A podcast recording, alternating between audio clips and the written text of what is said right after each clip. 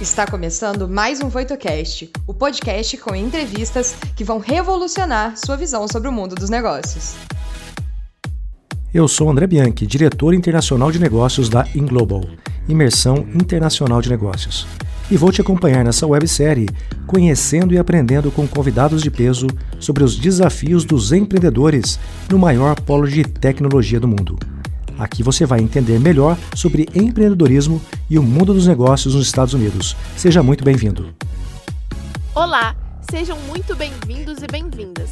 Eu sou a Bárbara, Head de Conteúdos e Inovações na Voito, e vou trazer algumas perguntas do público e os principais insights que vão ajudar você em sua jornada, complementando sua experiência. Nos vemos em breve.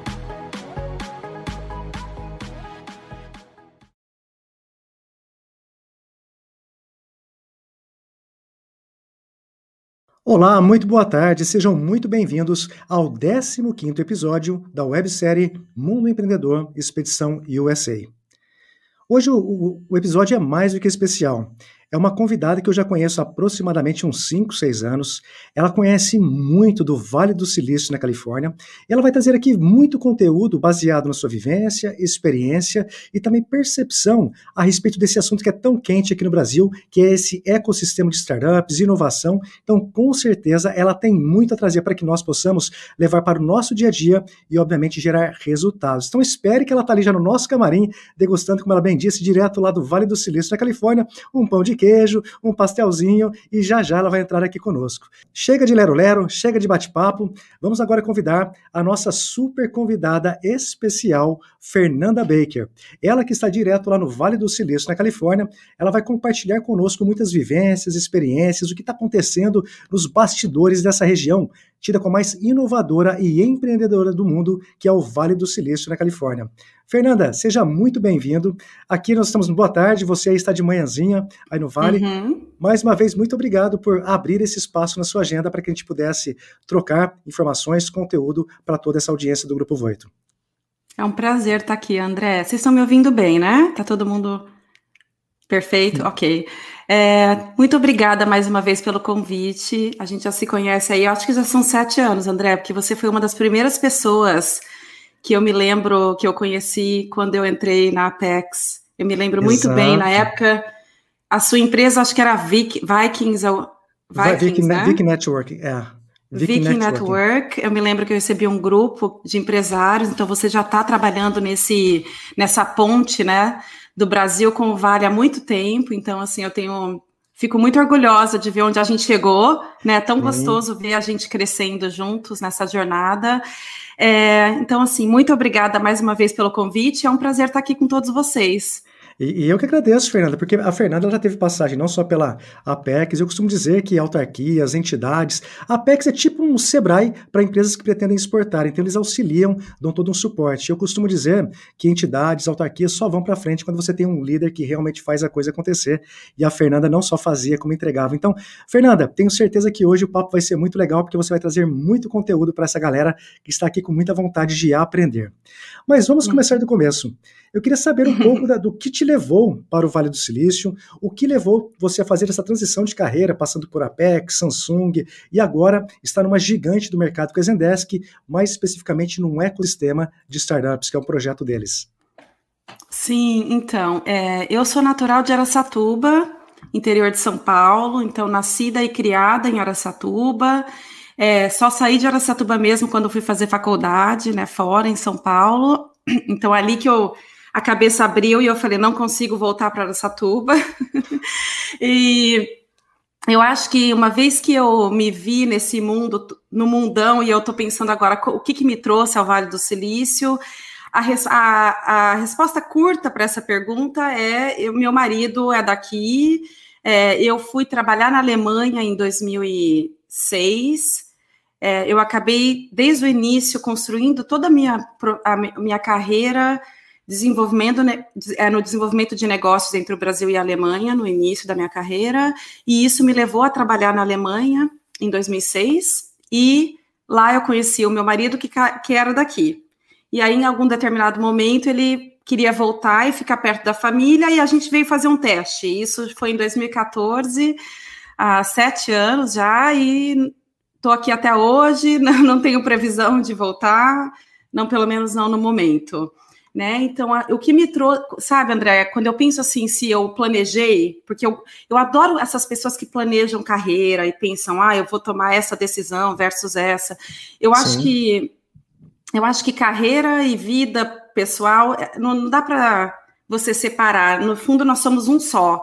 Eu acho que você pode ser bastante estratégico nos seus próximos passos e de querer chegar em algum lugar, mas eu acho que eu fui mais intuitiva e fui eu fui indo para onde eu queria estar naquele momento, sem pensar muito em 20, 30 anos depois, tá? Sim. Então, todos os passos na minha carreira foram muitos, muito guiados por onde eu queria estar, se o local era legal, quanto eu ia aprender e o quanto eu ia poder impactar né? Eu acho que aprender sempre foi muito importante para mim, é, não só aprender, mas impactar também como a minha, o meu conhecimento poderia levar aquele grupo, aquela empresa a ao próximo estágio, né? Então, Sim.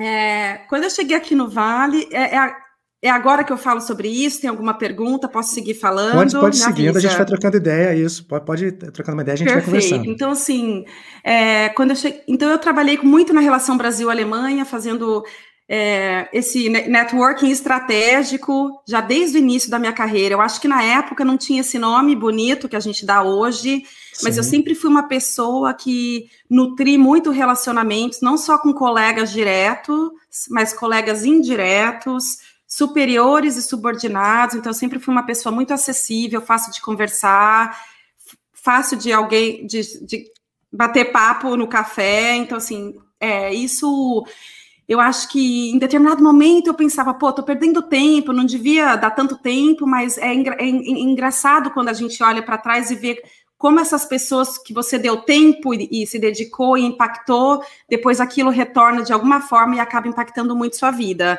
Sim. Então, e todas as. Eu só entrei na Samsung porque eu tinha depois um super networking com as pessoas que trabalhavam lá e, e tudo. Eu só fui para a Alemanha trabalhar porque eu tinha feito networking com outros colegas quando eu estava na Câmara em São Paulo, que não eram colegas diretos, Sim. que em determinado momento falaram: Fernanda, a gente quer você para ir para o escritório em Frankfurt. Sabe? Então, eu acho que o networking, esse, você pensar em dedicar tempo para construir relacionamentos genuínos, impactar as pessoas ao seu redor, realmente é um, assim, uma grande porta, uma, a chave de ouro para você crescer na sua carreira e conquistar é, posi posições em empresas que você admira e onde você pode impactar também. Então, só para, eu acho que é importante todo mundo saber que eu sou essa pessoa. Eu, eu, converso com todo mundo e vou ficar aqui conversando o tempo que precisar. E é, é verdade, então, e é verdade porque eu conheço bem a Fernanda exatamente isso. Então, no início, é, eu comecei com a Alemanha e conheci meu esposo. A gente celebrou 11 anos de casamento agora no dia 12, então é, é, é uma coisa que deu muito certo, um relacionamento que deu certo, outro net, é, networking estratégico que deu, que deu muito certo. Um, e aí, eu, quando eu cheguei aqui no Vale em 2014, eu me vi bastante insegura. Eu falei, gente, eu tô aqui nesse lugar que todo mundo quer estar. Tá o Vale do Silício, eu não sou uma pessoa técnica, eu não, eu, a minha formação, eu tinha, eu tinha uma, um bacharel em Relações Internacionais e tinha feito uma, um MBA na Poli em é, é, tecnologias ambientais, mas eu nunca tinha Sim. trabalhado na área, então eu me vi um pouco o que, que eu vou fazer da minha vida, buscando oportunidades, buscando me posicionar, e foi quando eu encontrei e, de, e, desejei demais poder entrar para o time da Apex Brasil. Eu me lembro eu fazendo yoga e meditando e falando, eu quero muito ser parte da Apex. Eu desejei demais Sim. e realmente eu amo a Apex Brasil. É uma agência, para quem não conhece, é uma agência é, brasileira que apoia empresas brasileiras a fazerem negócios e exportarem seus produtos. Então eu entrei, eu acabei assumindo o escritório da Apex aqui em São Francisco e me vi aí, de repente, apoiando essa, uma leva, uma onda de startups brasileiras que queriam, de alguma forma, se conectar com o Vale, captar investimento aqui no Vale, fazer negócios com o Vale. Então, ali eu aprendi muito, foi uma grande escola, e eu também me, tive muita exposição, conheci muitas startups, Sim. Conheci muitos investidores, tanto do Brasil, né, investidores de alto risco, os investidores de venture capital, tanto do Brasil como do Vale. fiz muito networking e foi o que me permitiu depois também chegar na Samsung Next e depois é, aceitar essa oportunidade de estar na Zendesk. Puxa vida, inclusive eu não quero fazer jabá aqui não, mas lá na GV8, outra empresa que eu tenho, nós utilizamos a Zendesk. Mas, é, Fernanda, e até é muito curioso você falar, porque é, muitas vezes para quem está no Brasil, às vezes não compreende que é possível você olhar para outras regiões de inovação, tecnologia, seja o Vale, Israel, seja qualquer outro lugar, mas com uma possibilidade de ida. E eu me lembro muito bem, você já me conhece há seis, sete anos aí, eu não posso nem contar mentira aqui, porque você vai falar, André, puxa vida, é assim ou assado. E eu me lembro que a minha empresa continua sendo pequena até hoje, essa empresa que ia para o Vale, e por networking, por já te conhecer, você foi uma dos nossos agentes que abriu a porta da PEX para que nós fizéssemos uma aplicação atendendo, obviamente, todos os requisitos, é, para uhum. poder é, atuar de uma forma mais próxima e ter lá um, um espacinho em São Francisco. E eu acho que aquele momento ali, embora eu já tivesse alguns anos no Vale, quando eu sentei lá, tinha o pessoal da Gerdau do meu lado, tinha um outro pessoal, ou seja, não tinha empresa grande ou pequena, ali era todo mundo junto. Dentro disso, a pergunta que eu faço para você, Fernanda, é o network no Vale, quais são os erros mais comuns que nós brasileiros acabávamos cometendo quando a gente está buscando uma oportunidade ou um investidor para que, para quem está aqui no Brasil e, e, às vezes tem um olhar para fora, quer ir para outros grandes centros, acabe é, economizando tempo e dinheiro não errando é, alguma coisa que é muito cultural ou é local? Sim, é, então eu, eu, te, eu aprendi isso na marra, tá, André? Eu acho que tem algumas é, generalizações com relação à nossa cultura e como a gente faz negócio que nos prejudica um pouco quando a gente chega aqui no Vale do Silício, que tem uma cultura também diferente de outras partes dos Estados Unidos, tá? Então, eu acho que é, talvez eu vou falar so, isso, sobre mim. Eu cheguei com um certo preconceito aqui. Então, a, é, eu vim do mundo corporativo no Brasil e quando eu cheguei aqui, todo mundo andava de calça jeans, camiseta e chinelo, ou é, assim, muito informal. E eu julgava o livro pela capa. E eu me lembro muito do meu primeiro evento que eu organizei com a Apex Brasil aqui, que foi um Startup Talks, um evento com startups. E uma pessoa que hoje é um investidor, ele na época não era, ele estava me ajudando com o evento, e ele falou: Ah, eu estou chamando esse, essa, esse empreendedor argentino que vai falar da empresa dele. E aí eu me lembro do rapaz chegando com a barba por fazer, todo barbudo, cabelo meio bagunçado, uma camisa xadrez amarrada na cintura, all-star arregaçado, aquela, aquele jeitão, André, Vale do uhum. Silício. E eu lá de meia calça, ainda muito nova nessa região, e eu falei, gente, o que, que esse empreendedor vai falar? Quem que é essa pessoa que eles convidaram? Fiquei super ansiosa, porque era meu primeiro evento. E o rapaz sentou na mesa e ele falou: Ah, porque minha empresa, não sei o que lá, e eu vendi a minha empresa por 200 milhões de dólares. Eu lembro que ele falou milhões, porque era o. o... E eu falei: Gente, o cara vendeu a empresa por 200 milhões de dólares e eu tô aqui julgando pelo jeito que ele está vestido. E ali foi uma super lição que eu acho que é muito válida para todos nós brasileiros que temos muito essa tendência de julgar o livro pela capa. Eu estou fazendo uma generalização horrorosa, talvez então seja a minha experiência, tá? É, e aí eu comecei a perceber que as pessoas mais é, poderosas normalmente estavam de camiseta rasgada e, e, calça jeans e tênis de que não tinha marca. Então, isso é uma coisa que a gente vê muito no Vale do Silício, primeiro, que é cultural, pessoa, as pessoas não têm necessidade de se fazerem, se, passarem por algo que elas não precisam ser. É, então, isso é uma grande lição. Então, não, não julgue e não é, tenha preconceito com relação às pessoas que você vai encontrar quando você vier fazer é, networking aqui. Chegue com a mente aberta para conhecer novas pessoas de forma genuína, se apresenta de forma genuína e espera que a outra pessoa tenha uma história interessante para contar, porque normalmente as pessoas têm, mesmo que a capa do livro diga que não. Tá? Então, isso é uma primeira super lição. Outra coisa que é importante, que eu vi acontecendo muito quando eu estava, principalmente na Apex, que eu conversava com brasileiros diariamente, era, ah, eu, eu, eu quero falar com fulano de tal, tá? Então, eu Sim. vi uma vez um empresário grande no Brasil querendo falar com Elon Musk, né? O Elon Musk, que é da SpaceX, da Tesla. E a, o objetivo da conversa não era um objetivo de negócios, era um objetivo inspiracional. Ai, porque o cara é super Tipo, é interessante, e eu tenho uma história de vida muito similar à história de vida dele, de empreendedorismo. E aí eu pensei, ok, mas eu não acho que ele vai querer conversar, porque eu não acho que ele está vendo necessariamente uma oportunidade de negócio. Então, existia uma certa ingenuidade de achar que porque você talvez estava construindo uma empresa interessante no Brasil, ou tinha um produto interessante, mas não tinha um propósito para a conversa, que você ia chegar aqui e ia conseguir conversar com todo mundo, e aí você pedi, as pessoas pediam uma apresentação, ah, me apresenta para investidor tal, e eu falava, ok, claro, qual que é o motivo da, dessa conversa? Então, é, a, a, empresa tem que estar preparada. Olha, eu quero conversar com o empresário X ou com o investidor Y, porque eu hoje tenho um produto que soluciona um determinado problema e eu tenho visto, tenho visto que porque ele investiu na empresa A, B, C, ele vai ter interesse em conversar comigo porque a gente se complementa aqui e aqui. Então, assim, tem que ter um, um motivo pelo qual você vai querer ter uma conversa. E não você chegar aqui querendo conversar porque aquela pessoa tem uma história interessante sim. ou porque é uma pessoa que tem um nome famoso. Então, sim, sim aqui é muito negócio. Outra coisa sim. interessante, quando eu marcava reunião com é, startups brasileiras, empresas brasileiras, normalmente durava uma hora a minha reunião. E quando eu fazia reunião com pessoas americanas, normalmente a média era 17 minutos.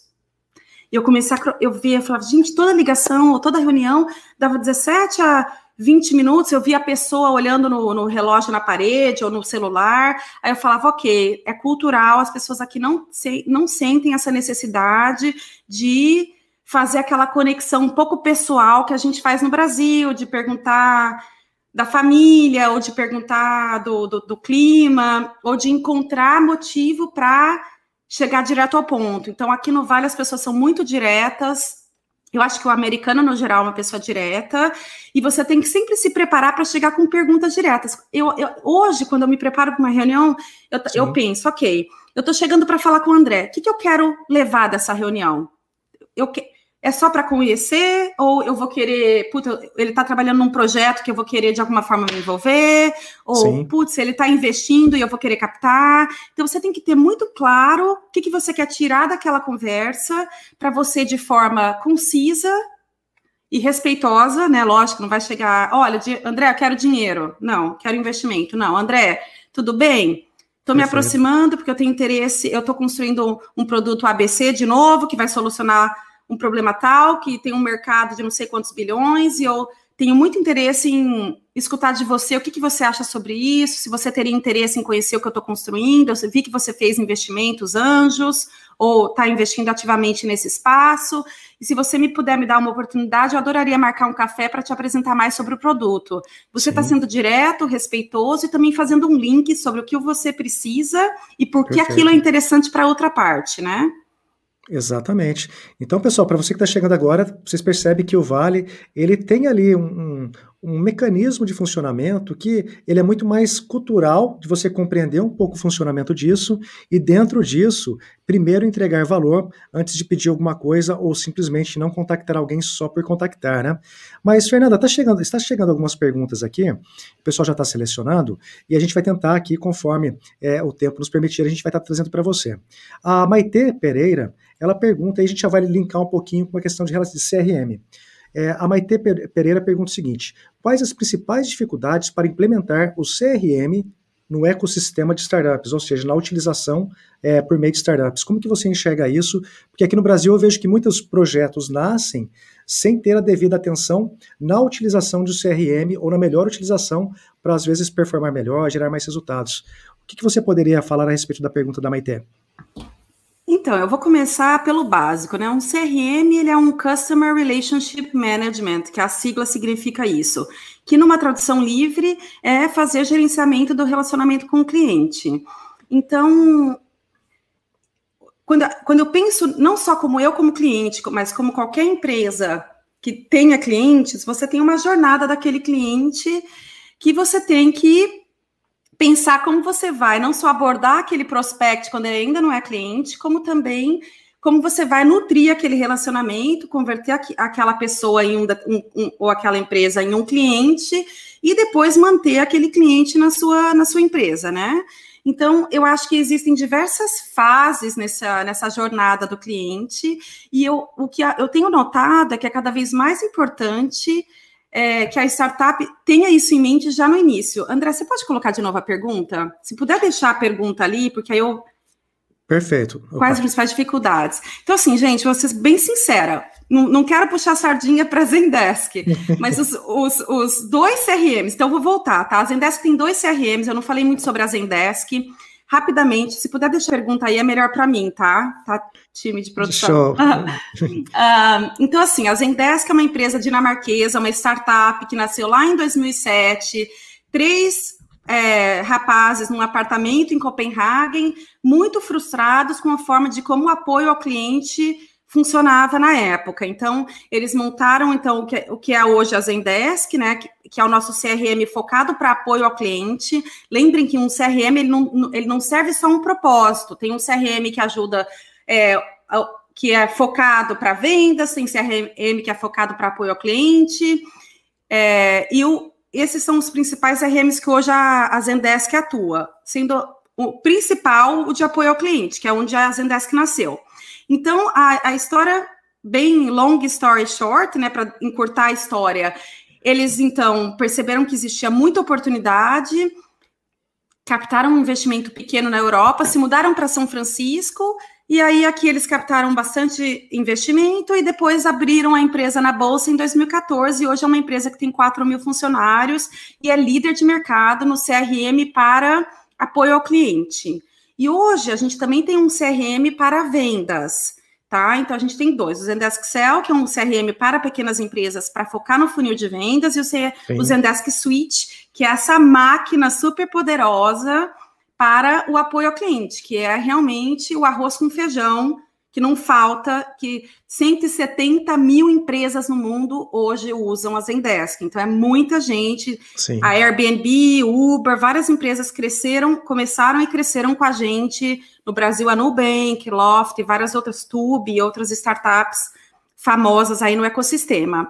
E hoje, quando eu penso a dificuldade de implementar um CRM, eu penso que falta um pouco, às vezes, a visão de que o seu principal investidor é o cliente. Então, eu vejo esse erro comum, as pessoas, é, no, nos, primeiros, nos primeiros anos, assim, de, de uma startup, eu vejo muito CEO, muito founder, fundador, preocupado em como ele vai captar investimento, quando, na realidade, Sim. nenhum investidor vai colocar dinheiro se você não tiver cliente, assim, se você não tiver um potencial cliente, uma, uma base potencial de cliente muito interessante, porque no fundo, não importa tanto, assim, no final, gente, não importa o quanto de dinheiro que você captar, se não for, se o seu produto, o seu serviço, ou o jeito que você está solucionando um determinado problema não for interessante para o seu cliente, não vai levar a lugar nenhum. Então, esse relacionamento com o cliente deveria ser prioritário desde o primeiro dia que uma startup vai para o mercado, Sim. independente da estratégia de ir ao mercado, né? Se é um lançamento de um produto e aí você tem que estar preparado, porque vai entrar uma enxurrada de pergunta do cliente. Então, depende muito. Tem startup que começa, ah, eu estou testando com cinco clientes,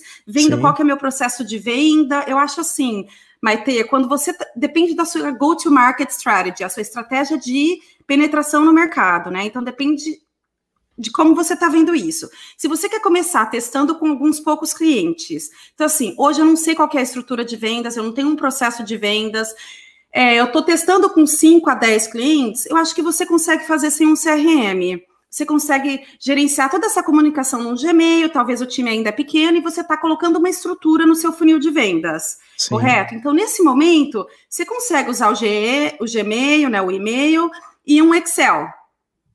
A partir da hora que você não consegue mais contar nos dedos os seus clientes, ou não é mais o André, a Fernanda, a Maitê, é, gente, não lembro do nome.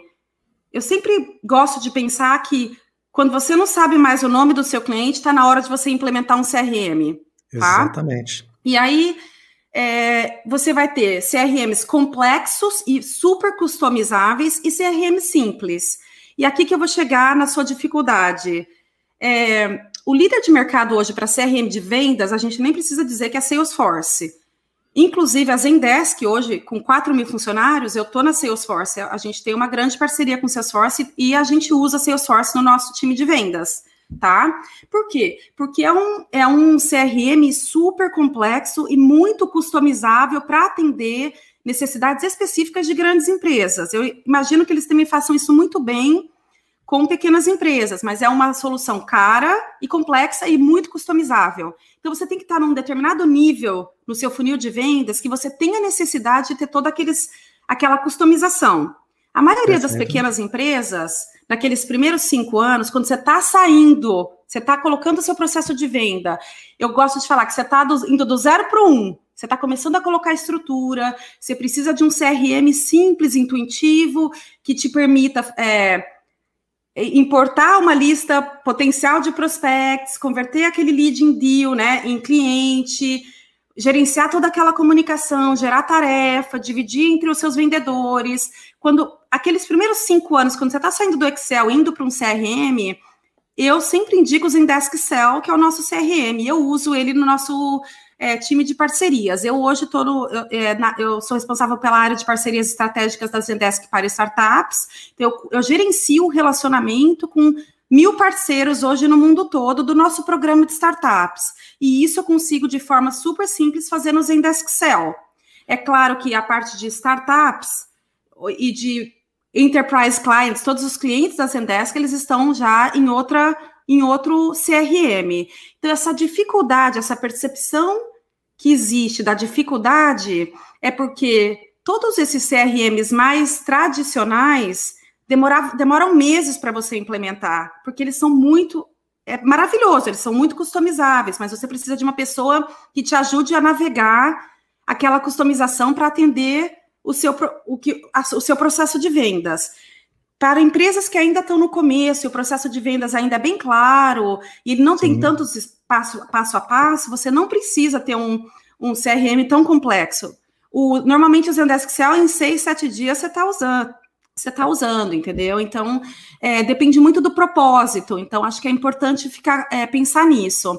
Com relação ao CRM, já que tô, a gente está falando de CRM e não existe um Sim. CRM para todos os problemas, o Zendesk Suite, que é o CRM de apoio ao consumidor, facílimo, gente. Quando eu entrei na Zendesk, eu participei de um bootcamp e eu tinha que, que criar o meu é, canal de atendimento. Eu tinha uma floricultura, eu imaginei uma floricultura e eu criei lá um canal de atendimento da minha floricultura e usei o, o chatbot inteligente, né, que é baseado em inteligência artificial, e eu criei em quatro horas o meu, o meu, o meu Zendesk, o meu Help Center, né, que é o canal de atendimento. Então, assim, é um, o, o, a Zendesk, o nosso CRM é plug and play, você não precisa fazer nenhuma customização muito intensa, em uma semana, eu, eu vou usar para empresas muito grandes, uma média de três semanas, você já está rodando esse CRM sem qualquer dificuldade. Ele é muito simples, Sim. intuitivo, e o nosso apoio ao cliente, diferente do, do, de apoio a vendas,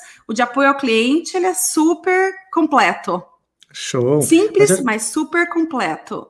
Mas é interessante você colocar dessa forma, Fernanda, para deixar bem claro as diferenças e o momento também, né? Porque, como você bem disse, eu achei bem interessante.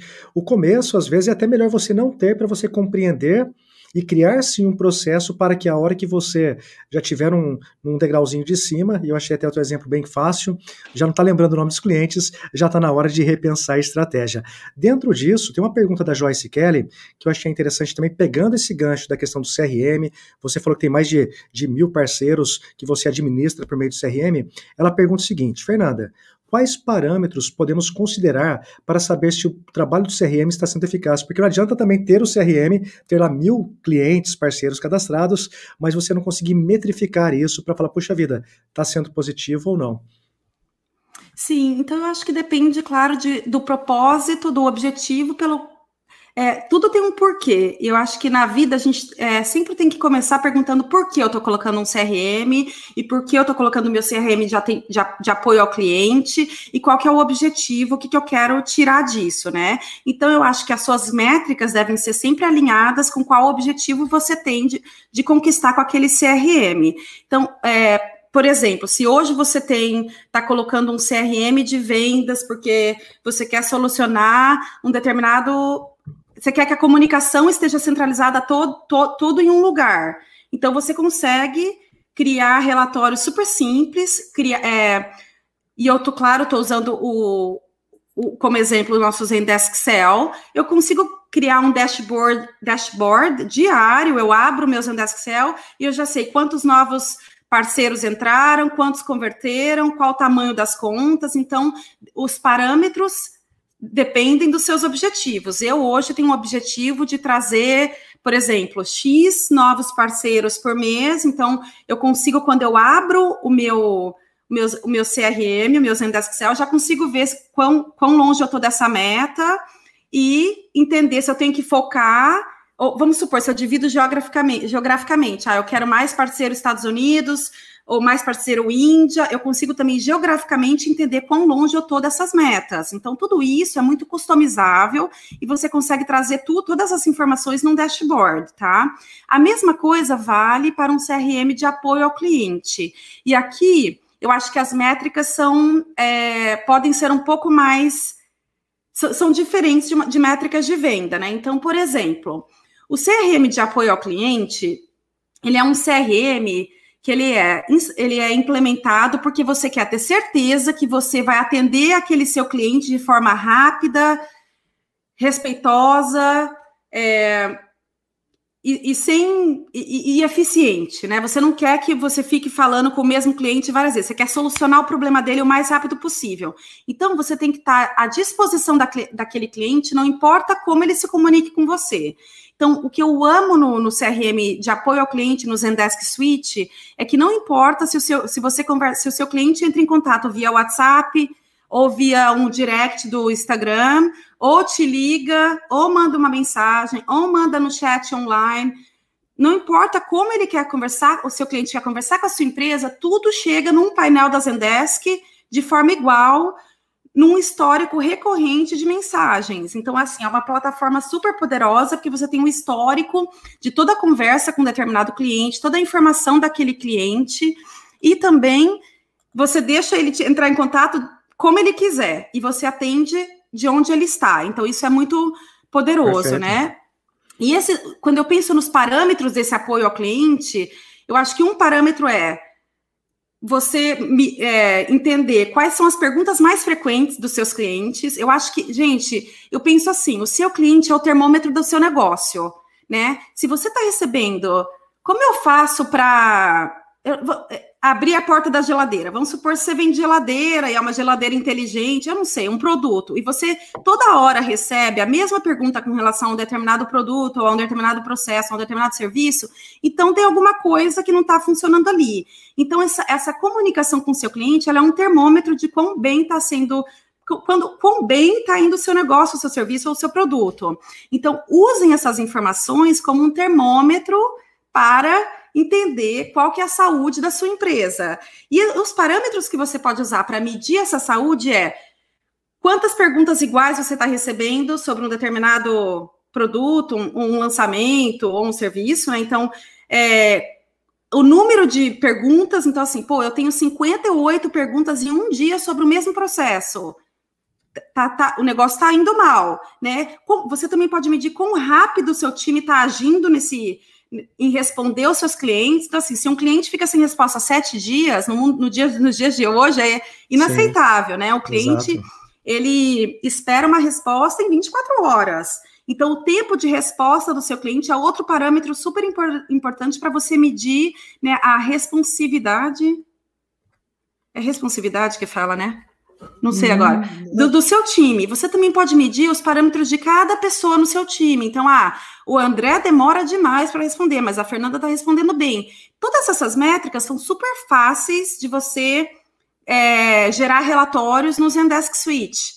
Então, da mesma Perfeito. forma que eu comentei que você abre um dashboard, dentro do Zendesk Suite tem ali já é, alguns dashboards que já são prontos para você usar, o tempo de resposta, quantos clientes entraram em contato em 24 horas, quão rápido seus agentes, né, que são as pessoas que respondem essas, esses chamados, esses tickets, quão rápido eles responderam aquela pergunta, e também, o que para mim é mais valioso, é o insight, o que está indo bem e o que, que você pode melhorar, né? Então, é, Bom, eu vou, eu vou, eu, eu, gostaria de saber primeiro, Joyce, se eu respondi a sua pergunta, André, é, senão eu vou continuar falando aqui, mas. Sim. Então, assim, os parâmetros, lembra, gente, depende de onde vocês querem chegar, e lembre que vocês têm que colocar parâmetros que ajudem vocês a medir a saúde da empresa. Perfeito. Bom, é, ficou bem claro, inclusive, e eu acho que é importante a gente começar a olhar, então, a questão dos dados e informações. Não é só, só imputar clientes ou gerar é, contatos, tem que dar uma olhada com atenção. Dentro disso, a Letícia Lispector, ela puxa uma linha um pouco é, para o lado, mas também a respeito do CRM. A Letícia pergunta o seguinte, Fernanda, quais são para você as habilidades mais importantes hoje para um profissional que vai trabalhar nesse setor de Customer Success com CRM? Uhum. Olha, gente, eu acho que é empatia mesmo. É você se colocar no lugar do cliente e conseguir entender que às vezes você vai lidar com um cliente que não está no seu melhor dia, que está muito frustrado porque teve uma expectativa com relação ao seu produto, ao seu negócio, ao seu serviço, que não foi é, que não, não foi encontrada, né, que não foi suprida, e aí aquele cliente está frustrado. Então, eu acho que é importante você chegar com empatia, escutar, escutar, eu acho que é a principal habilidade, todos nós nascemos, né, com essa habilidade, mas uns têm mais facilidade do que outros, né? Eu falo pelos cotovelos, então agora na Zendesk eu faço bastante atendimento às startups que entram no programa. Todas as startups que aplicam para o programa via um fundo de venture capital, que é um parceiro prioritário para na minha área, no, no meu time, eu faço o atendimento daquela startup e às vezes Letícia, essas perguntas são super repetitivas e elas estão disponíveis. E aí você, às vezes, no, no, aqui dentro você fala, poxa, por que, que você não deu uma busca, uma busca né, no Google e encontrou um artigo sobre isso? Então, assim, é, várias vezes você vai pensar, poxa, tudo isso está disponível, né? Então, assim, eu acho que é chegar com empatia, chegar com dois ouvidos e uma boca. Se você está realmente lidando com um cliente difícil é você escutar, não tentar brigar, não tentar convencer e simplesmente falar, claro, é, eu vou. Se você não tem informação, eu acho super importante você ser honesta, falar, olha, eu no momento não tenho essa informação, é, vou buscar para você e aí dá um prazo até o final da tarde ou até amanhã. Você tem isso na sua caixa de. Você prefere ser conectado via e-mail, telefone, chat, qual é a melhor forma? Então, assim, deixa isso bem simples para o cliente. E eu acho que uma coisa que é super importante também é você, se a pessoa chegar querendo cancelar, ah, não, Sim. ó, eu tô. Não quero, eu quero cancelar. Eu vou dar um exemplo, tá, gente? Durante a pandemia, eu comecei a pintar os cabelos brancos em casa. Tô cheia, aliás, agora. E aí tem uma empresa que chama e-salon, que eu faço a cor online, tem lá um, um colorista que mistura a cor para mim e ele entrega na minha casa e eu pinto. E todo o tempo, durante a pandemia, eu conseguia mudar o, as datas de entrega dos produtos. Então, ah, se eu não, se eu não quisesse pintar em, a toda oito semanas, eu queria dar mais tempo, eu ia lá, mudava a data de entrega no site e eu conseguia, de forma super rápida, mexer na minha conta. Eles mudaram isso agora há um mês, sei lá, eu agora não posso mais mudar no site, eu tenho que ligar. Então, para mim, que sou talvez de uma geração, eu não quero ficar toda hora ligando e falando com alguém do atendimento, eu quero fazer isso por conta própria. Me lembra, André, de trazer uma, um dado sobre Sim. isso, tá? Dos clientes que querem tá. resolver seus problemas por conta própria é, que é uma tendência maravilhosa no, no, no, mundo da jornada de apoio ao cliente, tá? Mas assim, eu não quero falar com a empresa, eu quero solucionar o problema. E aí, quando eles mudaram, eu falei, gente, quer saber? Eu não vou mais comprar com eles. E aí eu liguei Sim. e eles foram rápidos. Eu falei, ah, eu quero cancelar. Ela falou, perfeito, qual que é o seu nome? Eu falei, X. E qual que é o seu sobrenome? E aí eu falei, putz, ela vai me colocar no bu, bu, bu, por 30 minutos, aquela coisa de eu ia falar o nome de uma empresa no Brasil, mas a gente sabe, telefonias, essas coisas que acontecem, que a pessoa te Sim. passa para várias outros. Ela falou: Ah, perfeito, Fernanda, estou cancelando a partir do próximo mês, você já não vai, não sei o que lá. Você pode só compartilhar qual é o motivo? E eu disse, eu falei, olha, eu gosto de ter controle sobre a minha conta, não gostei do fato de vocês terem mudado isso, não me dá mais a, a, o, poder de alterar a minha conta. Eu acho que é um feedback importante para o CEO da empresa, porque eu acho que vocês podem perder cliente. A gente gosta de ter controle Sim. sobre o que a gente está comprando. E só isso. Ela falou: ah, perfeito, muito obrigado, um abraço. E acabou. Então, assim, é, eu preferia não ter feito isso via telefone. Então, para mim, já foi um passo que me deixou mais desconfortável. Então, eu tentaria fazer muito fácil para o seu cliente. Então, esses skills que eu estou falando é se coloque no lugar do cliente, torne, torne é, o canal fácil para ele ter acesso e aproveita, escuta e melhora. Então, assim, ah, é, por exemplo, esse caso, né, do, do, que eu comentei, que é um caso real, eles podiam talvez colocar o porquê que eles mudaram o processo. E eu Sim. encontraria isso lá e falar: olha, a partir de agora você não vai mais poder, e o motivo é que para a gente fica muito difícil é, prever vendas se o, o, consumidor toda hora muda. Exemplo, tanto faz. Seja Sim. honesto, transparente. Eu admiro muito empresas que são honestas e transparentes com relação ao consumidor e abertamente falam sobre dificuldades. Ah, durante a pandemia a gente perdeu muito cliente, para a gente conseguir sobreviver, a gente precisou mudar isso e a gente espera em breve voltar a deixar você no controle.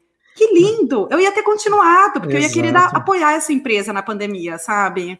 Exato. Não, mas dá para a gente ficar aqui horas conversando a respeito não só de iniciativas, também de inovações, mas infelizmente, Fernanda, a gente está fechando aqui devido ao tempo nosso. Olha, passa muito Já? rápido. Já, que é mais de 40 minutos. Inclusive, o pessoal que está aí agora, continua aí, que daqui a pouquinho eu vou chamar a Bárbara para os insights finais. Mas, Fernanda, infelizmente, realmente aqui o pessoal do Grupo Voito é tudo alinhadinho quanto à questão do tempo. Eu queria agradecer você, mas já deixar aquele. Ah, para que a gente tenha, quem sabe, no futuro, uma nova oportunidade de conversar sobre outros pontos relacionados, não só startups, inovação, para que você possa compartilhar conosco. Então, mais uma vez, eu só posso agradecer pelo que você tem de mais valioso, que é o seu tempo compartilhando aqui conosco. Super obrigada, André. Gente, desculpa que a gente não, não pôde responder aí todas as perguntas. Eu estou vendo aqui a Mariana perguntou. Se eu pudesse responder, seria um prazer.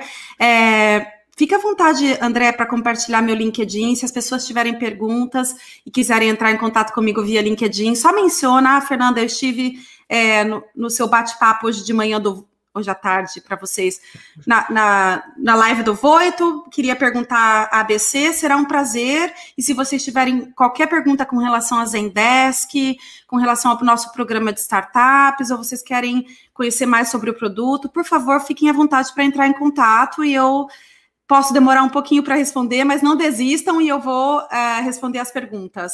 E esse é o site do nosso programa de startups que eu lidero as parcerias aí é, estratégicas no grupo. É um prazer estar aqui, André. Super prazer te ver. Espero que a gente tenha a oportunidade de conversar novamente. E eu espero poder voltar e conversar com todos novamente. Show de bola, obrigadão. Espero poder reencontrá-la tão é, em breve seja possível, tá joia? Bárbara, hoje você que me chamou aqui, né, Bárbara? Gostaria de convidar você para trazer aí os insights, trazer as provocações finais, para que as pessoas que estavam aqui hoje, por ser um assunto bem abrangente, conseguir muitas vezes pegar esse pontinho para trazer para a realidade dela e, obviamente, gerar mais resultados. Claro, estou aqui preparada para trazer os insights, André. Ó, o seguinte, no começo a gente falou um pouquinho sobre networking, então ela trouxe né, a importância, a questão das diferenças culturais, da gente não julgar o livro pela capa, da gente conseguir de fato identificar ali qual é a comunicação mais eficaz, mais eficiente e conseguir entrar em contato com as pessoas, né? E assim, a gente já falou várias vezes da importância do networking aqui também, então com certeza é um ponto a ser trabalhado. É, com relação ao CRM em si, ela falou também né, dessa questão de gerenciamento da jornada do cliente. Então, é muito interessante que quando a gente para para pensar na jornada do cliente, a jornada do cliente não é apenas quando a gente vai fazer algum atendimento, quando chega alguma reclamação. A jornada é em cada ponto de contato que o cliente vai ter com a empresa. Então, a gente precisa garantir que cada um desses pontos de contatos sejam otimizados, claro, de acordo com a dimensão da empresa, né? Então, vocês estavam comentando aqui que existem diversas soluções para diversos tipos de empresa. Basta você conseguir identificar qual delas vai se adequar mais ali ao seu estilo. Mas o importante é, de fato, conseguir cobrar, cobrir o melhor possível essa jornada e cada um dos pontos ali que ela é, que ela está representando, né? E aí, né, que tem esses tipos de CRM, a gente falou também sobre o funil de vendas, entender como que funciona esse processo é essencial para a gente entender essa jornada do cliente. E por fim, achei muito interessante também ela falando da empatia que a gente deve ter com o cliente, né? Ela comentou aqui para a gente um case que ela mesma passou e eu concordo totalmente. Eu prefiro muito mais resolver tudo ali no site rapidinho do que às vezes precisar ligar para uma empresa e aí vai depender também, né, do, de cada tipo de serviço. Às vezes tem um serviço que realmente ligando é o ideal para poder resolver algum tipo de problema, ou não, um serviço X é melhor a gente fazer tudo online. Aí vai depender novamente dessa jornada do cliente que a gente vai definir. Exatamente, Bárbara. E só trazendo uma pequena provocação final, que ela falou bem lá no início da importância do networking. O quanto tudo isso que a gente conversou aqui de CRM é, em relação ao networking é que faz sentido, porque networking é o relacionamento de pessoas e o CRM ele acaba, ele acaba ajudando de certa forma que você consiga ser mais eficiente nessa relação é, para com os clientes, parceiros e tudo mais. Então, realmente tem muita coisa para a gente observar, refletir e colocar em prática. Abraço. O que você achou do episódio de hoje? Não se esqueça de dar o play no próximo e nos seguir na sua plataforma de podcasts favorita para não perder nenhum episódio novo. Ah, você também pode nos seguir nas redes sociais. Os links estarão na descrição desse episódio. Nos vemos em breve. Até lá!